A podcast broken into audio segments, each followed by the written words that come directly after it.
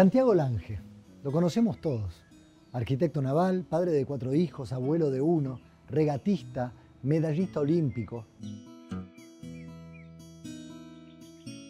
Hoy, con 60 años, recuerda cómo en el 2015 y con un sueño por cumplir, la fuerza y el conocimiento que le dio el agua para superar adversidades hicieron una completa diferencia tras recibir un diagnóstico de cáncer de pulmón. Santi, es un honor inmenso poder entrevistarte. Casi que te pido disculpas por ser yo quien te entrevista. Me gustaría tener a alguien, viste, eh, con más cabeza para todo lo que te quiero preguntar. para mí es un placer conocerte y charlar con vos, así que todo lo contrario. La verdad que feliz de estar acá sentados juntos. Te voy a sacar un rato de aquello eh, por lo que todos, todos, todos te conocemos y que además tantas alegrías nos has dado a todos en nuestro país. La gente seguramente ya sabe que vos sos un ex paciente de cáncer y quiero saber un poco esto que estábamos hablando antes de, empezar a hablar ahora eh, frente a la cámara. ¿Qué te pasó cuando te fueron a, cuando te empezaban a acercar el diagnóstico? Creo que en un principio no me lo quería creer. Eh, me agarró eso típico de impotencia porque a mí si cuidé mi cuerpo, soy un tipo sano, hago deporte, estoy al aire libre. Creo que no aceptaba lo que me decían. De hecho, tardé ocho meses o seis meses en operarme desde que me dijeron. Primero me dijeron que tenía un nódulo y yo le preguntaba al médico, ¿qué es un nódulo? Explícamelo bien hasta que me dijo la palabra cáncer y en mi caso no, no le tuve miedo, pero fue bueno saberlo para, para saber lo que tenía y, y, cómo tenía que lidiar con eso. ¿No le tuviste miedo? Eh, no, la verdad que, y todo esto, todo lo que hablemos en esta, en esta entrevista, lo digo con un montón de humildad, porque... Se te conoce así, ¿eh? ¿eh?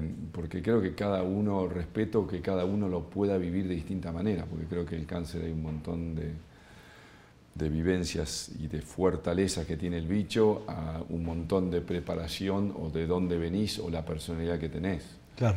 Entonces yo siempre aclaro eso muy claro porque acepto perfectamente que hay gente que le cueste mucho más que a otra. Claro. Ahora, ¿no tenías miedo, pero me contás que tardaste ocho meses en operarte, en, empezar el tratamiento? Me gusta saber la verdad de las cosas, no me gusta que me la vendan cambiada.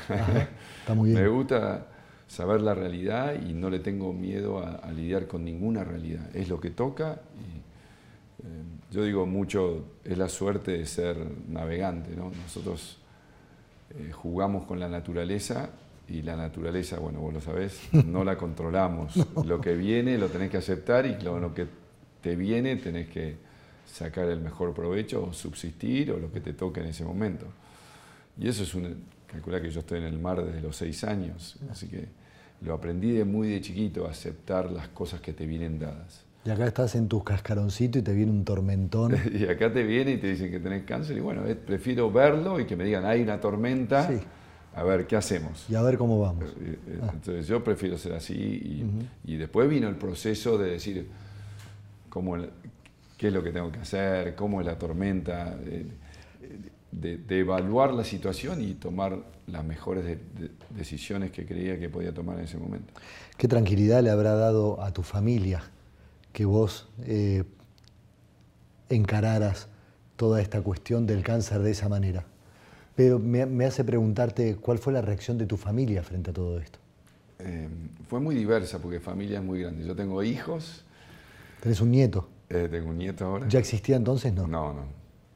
Y mis hijos me sorprendió después, como que me dijeron, no nos dijiste viejo que tenías cáncer. Y yo sí utilicé con mis hijos la misma estrategia que los médicos, les dije que tenía un nódulo. y ellos no quisieron escuchar, no hicieron la siguiente pregunta. Entonces, eh, yo justo fue una situación que cuando decidí operarme, me operé en Barcelona y mis hijos para esa misma fecha de la operación tenían un selectivo para ir a los Juegos Olímpicos y yo los apoyé para que se queden en Buenos Aires para competir en el Campeonato del Mundo y tenían su posibilidad de ir a los Juegos Olímpicos. Y le dije, ustedes sigan en las de ustedes, yo estoy bien acá, todo va a salir bien. Entonces después hubo conversaciones diciendo, no viejo, nos tenías que haber avisado que te operaban de, cáncer, así podíamos tomar la decisión nosotros. Yo los motivé para que se queden y por suerte se quedaron y por suerte clasificaron para los Juegos y después pudimos disfrutar los juegos juntos, pero después mis hermanos al revés. Ellos veían que yo postergaba la, la operación y que realmente intentaba estudiar mucho del tema, intentaba entender lo que los médicos me decían, intenté terapias alternativas, de buscar, le preguntaba a cualquiera y, iba buscando información por todos lados. Pasa de la información era, vos tenés cáncer de pulmón y sos deportista, sos un deportista de élite con cáncer de pulmón. Digo, perdóname que entre en este embudo, lo que pasa es que no es lo mismo, por supuesto cáncer es lo mismo para todo el mundo, pero cuando sos un deportista de élite, se te tiene que haber puesto todo en una balanza y decir, eh, se terminó, no se terminó. ¿Cómo, qué, no, que esa fue la locura, que, o, ahí pasa la historia. Yo sentía que los médicos me dicen, tenés cáncer, te sacamos el pulmón y te, te hacemos sobrevivir. Todo muy lógico y cierto. Y yo decía, pará, el pulmón para mí es muy importante. No quiero que me lo saques. Hay una manera que no me lo puedes sacar. Y eso llevó esa discusión o esa ese debate y ese aprendizaje me tardó seis meses. Ah, esto fueron los. No fue entonces el miedo que te hizo. No, no, fue, no, fue paralizar. para mí el pulmón es, es mi vida, el deporte es mi vida. Vos no tomás la decisión de mi vida, de lo que yo quiero hacer con mi persona.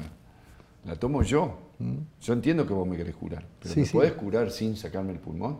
Y seis meses en los que además vos ya, si de algo sos consciente en ese momento, es que el tiempo no corre igual que para una persona que está haciendo un diagnóstico y está completamente sana, por lo menos que así lo piensa. No, no, así me hacían hacer.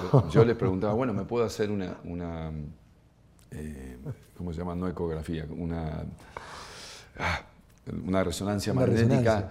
¿Por qué me la haces cada seis meses? Hacémela cada dos, pero no me operes. Y yo me hago toda la vida cada dos meses y lo vamos monitoreando. Yo eh, soy, aparte, soy muy obsesivo y entonces me, la hacían cada dos meses y me decían, bueno, el nodo creció dos milímetros. ¿Y cómo sabes que creció dos milímetros? Además sos arquitecto naval. Claro, entonces les debatía, la me senté con Santiago Rossi, que me ayudó muchísimo. Le digo, bueno, ¿y cómo medís vos esto? Demostrame, demostrame cómo... Y me metí hasta ese nivel, o sea, un disparate en un punto, pero yo quería tomarla, quería ser...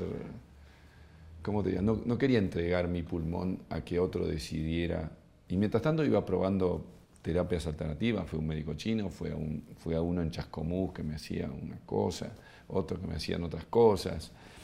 Y yo soñaba con distintos tratamientos alternativos que un día iba a, iba a ir a la resonancia y, iba a dar, bajado los valores. habían bajado los valores. Así que insistía, insistía. Mientras tanto, en cuanto tenía un tiempo, iba y corría un torneo.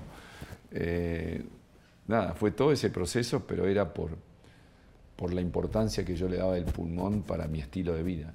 ¿Dónde está el pulmón? El pulmón está perfecto ahora. ¿Está ahí? tenían razón los médicos. Eh, todos me decían, o sea, los médicos me decían, no, vos vas a poder hacer lo, que estás haciendo. Y era cierto. La verdad que a mí me sacaron todo el lóbulo superior, que es el 75% del pulmón izquierdo. Y muy rápidamente el lóbulo inferior se, se hinchó y tomó el espacio de lo que me sacaron y el lóbulo derecho se me torció la taquia y tomó también el espacio. Y hoy tengo capacidad pulmonar normal. Pero eso es un super ser humano, eso es normal. No, habían no, dicho es los normal, es normal. Yo creo que es normal, yo creo que el, cuerpo es, es, increíble, como, como el cuerpo reacciona y es, sabio y, y, vos con la mente, tu deseo también ayudás a cambiar las cosas y a torcerlas para tu lado. Y, y la verdad que los médicos tenían razón, yo tampoco, creo que si tuviese que volver a vivir, volvería a hacer el debate, porque me, ayudó a mí a estar tranquilo, a no, a no que me digan, tenés enfermo el dedo, te lo corto. No, para, para mí es importante el dedo. Sí, vayamos a salvar el dedo primero. Claro, eso fue. Y, fue, fue una experiencia, un camino recorrido que lo volvería a hacer. ¿Qué significó el deporte en todo ese proceso? La verdad que cuando yo practico deporte creo muchísimo en la preparación y creo que lo que me dio el deporte es antes, es los valores que me dio el deporte para poder afrontar una, situación así. Y por eso siempre hablo con muchísima humildad, porque fui entre, el deporte te entrena para la adversidad. Mm. Para eso competimos, en un punto al final queremos que alguien nos gane para después volverle a ganar nosotros. Eh, o, una adversidad propia, no puedes saltar un metro y te esforzás para saltar un metro diez. Es, para eso estamos entrenados. Entonces yo supongo que es muy diferente que le pase a un deportista que que le pase a una persona que tiene otra vida mm. y que tiene otra preparación, que se dedicó a otra cosa. Entonces entre eso y como dije antes, que nuestro deporte sea navegar y que lidiamos cotidianamente con la naturaleza, creo que me dio una personalidad y una preparación para poder enfrentarme a estas cosas bien preparado. ¿Cómo te encontrás hoy? Hoy eh, como una persona totalmente normal. Eh, la verdad que agradecido de la vida, tuve un proceso de mucho agradecimiento. De, la verdad que encontraron el nódulo por, por la exigencia física que yo tenía. Yo de repente durante un año y medio viajaba a competir y vivía de un avión para el otro y me fui enfermando, me fui enfermando y, me digo, wow, pensé que si hubiese tenido una vida normal y no hubiese exigido tanto el físico, no hubiese encontrado este. Yo lo encontré por otras cosas, me enfermaba de tanto viajar y de tanto exigir mi cuerpo. Entonces, eh, viví un proceso grande de agradecimiento porque también hay algo muy, muy importante que eh, de estas cosas uno no las transita solo. Y para mí los amigos y la familia, o sea, hoy estoy sentado yo, pero en representación de toda esa gente, digamos. O sea, sin mis hijos, sin, sin mis hermanos, eh, sin mi vieja, sin mis amigos íntimos de toda la vida, no estaría acá. Y no hubiese podido sobrellevar todo lo que... y tener la ilusión de volver a competir. Así que hoy me siento un gran agradecido a la vida. Estamos tremendamente orgullosos de tener un atleta como vos entre los nuestros. Muchas gracias. Muchísimas gracias, La verdad, un genio. Muchas gracias.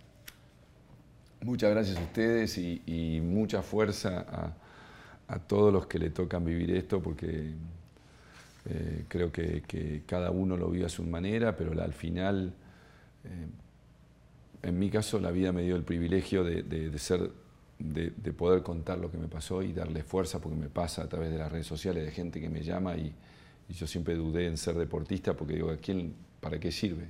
Y mm.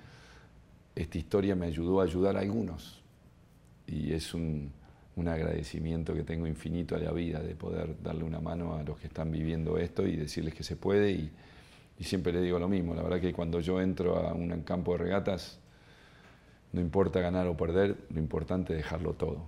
Y, eso, después yo puedo perder, pero si dejé todo en la competencia, ya está. Y a todos los que les toca este duro camino de transitar eso, déjenlo todo, que después las cosas se arreglan.